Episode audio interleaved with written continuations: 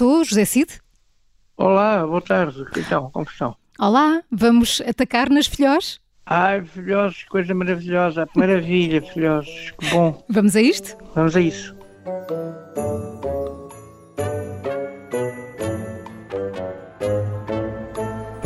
José Cid, na música já conhecemos os seus dotes e na cozinha como é que é? Na véspera de Natal é, é de meter as mãos na massa ou mete mais a colher para provar a massa? Olha, na cozinha nem uma coisa nem outra, só sei fazer ovos mexidos e ovos mexidos e, e, sopa de castanhas, não sei fazer mais nada. Ah, castanhas? Tenho, tenho, a minha mulher, a Gabriela, é uma extraordinária cozinheira e, e eu só como coisas fantásticas e saudáveis. Pois. É bem importante. É, e nesta altura é mais complicado, não é? Manter uh, esta linha do saudável. É goloso? Anda a sonhar com alguma sobremesa de Natal que não consegue resistir? Extremamente goloso. Passei toda a vida a comer doces e, e, e coisas doura, doces, quanto mais doces melhores. E agora sofro as consequências, não é? Sou pré-diabético, ando a tomar eh, não é insulina ainda, mas estou a hum. tomar umas pastilhinhas para, para diabéticos. José Cida, então e não podendo comer doces, eh, vai substituir por quê este Natal? Olha, eu, eu cheguei a uma idade que tenho que proteger a minha criatividade e a minha voz e a minha forma física e então achei que já tinha comido praticamente os doces todos que tinha que comer. e então uh, há, há, substituições, por exemplo, eu gosto muito de uma sobremesa de gelatina uhum. com frutos silvestres, é muito bom e, e, e uh, tenho sopas, sempre uma sopa muito boa de legumes que a Gabriela me faz, são sempre muito saudáveis.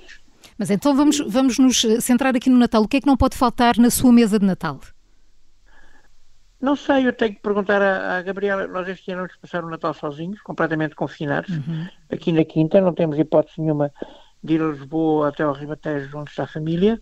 Vamos ter muitas precauções até sermos vacinados e até lá a única solução é mesmo uh, fazerem companhia um ao outro. O Natal é um dia como os outros.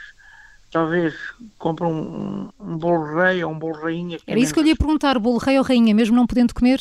O que é que reina rainha, aí em casa? Rainha é mais, é, é, o bolo rei é mais goloso, mas o bolo rainha tem mais qualidade, não é? e, e quanto à decoração, quem é que trata da árvore de Natal aí em casa?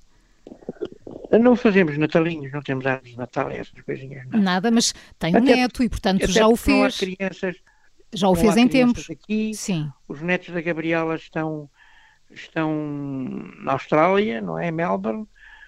O meu neto tem as namoradas dele em Lisboa, é impossível vir visitar o, o Natal, que ideia.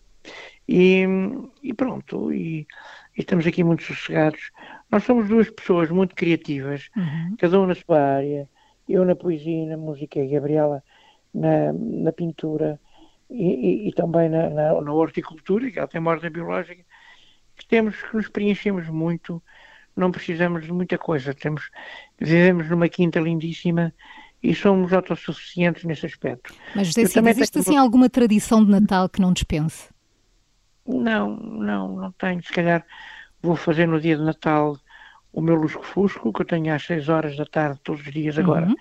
no meu Facebook, um programa que, que é um programa em que as pessoas me pedem para eu cantar músicas e eu vou cantando diretamente no meu estúdio e vou de certeza cantar todos os dias agora uh, a História Verdadeira de Natal, que é um poema que a Natália Correia me deu e que eu musiquei há muitos anos e que é muito bonito e que é um grande poema. Portanto, o que eu vou fazer é mais estar com as pessoas entregando-me através de um programa de, no meu Facebook de rádio é que tive audiências de 100 mil pessoas. Mas Sim, tem sido incrível. E José, se tem assim alguma música favorita de Natal?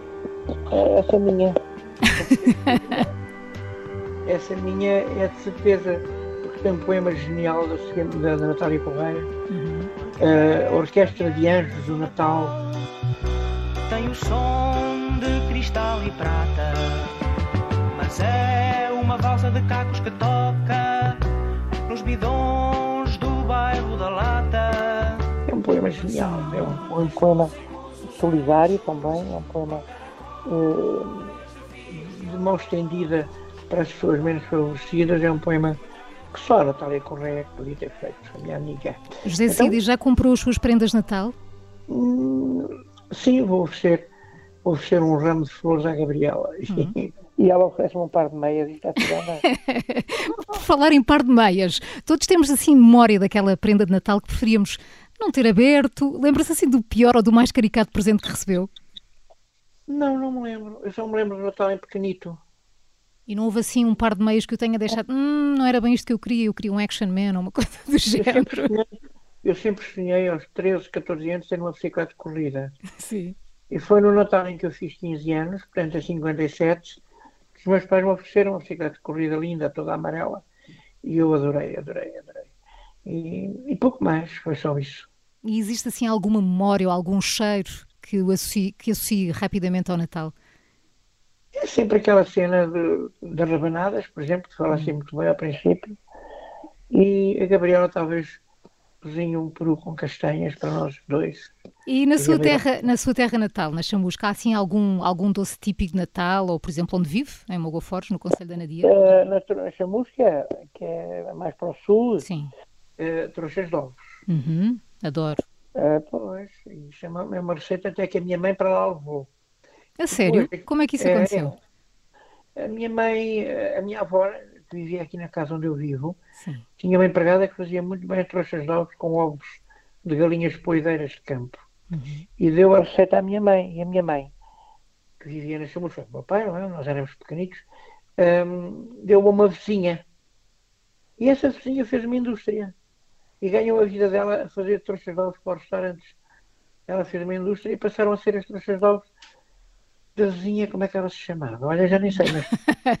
Luísa, e com conclusão, mas a minha mãe acabou para lá a receita e deu-lhe a receita.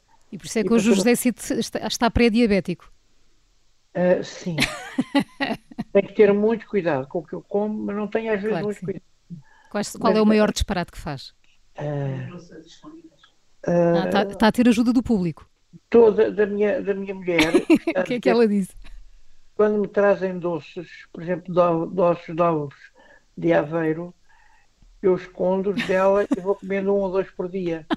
Mas, mas já é, percebeu é, que ela, ela já, já apanhou isso tudo, não é? Um, um doce de ovos de Aveiro trazido e posto no frigorífico, mesmo escondido, atrás da hortaliça. Ainda sabe melhor. Ai meu Deus, é coisa tão boa. José Cid, eh, estávamos aqui até ao Natal, mas eh, tenho de estender a massa do Bom Rei. Que mensagem gostaria de deixar aos ouvintes da Rádio Observador para que, para que este Natal, no fundo, seja o mais próximo de todos os Natais eh, vividos até aqui?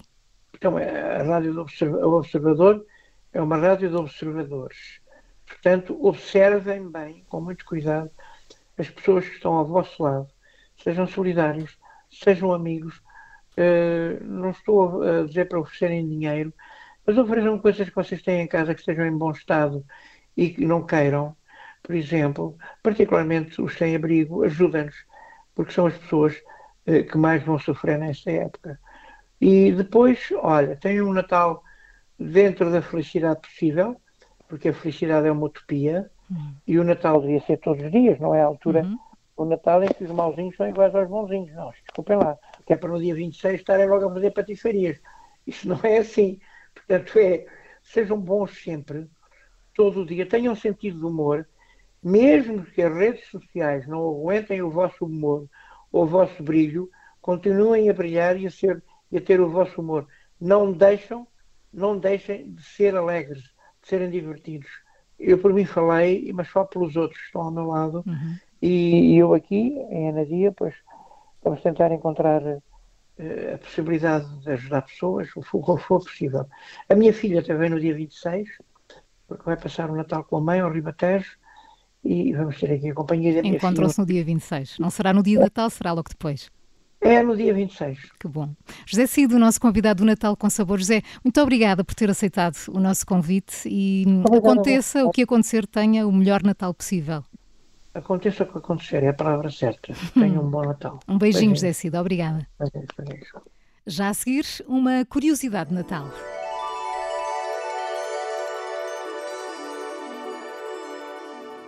Porque não há Natal sem tradições, em Portugal é muito comum vermos os madeiros na noite de 24 para 25. É nas aldeias e vilas do interior que a tradição é levada mais a sério.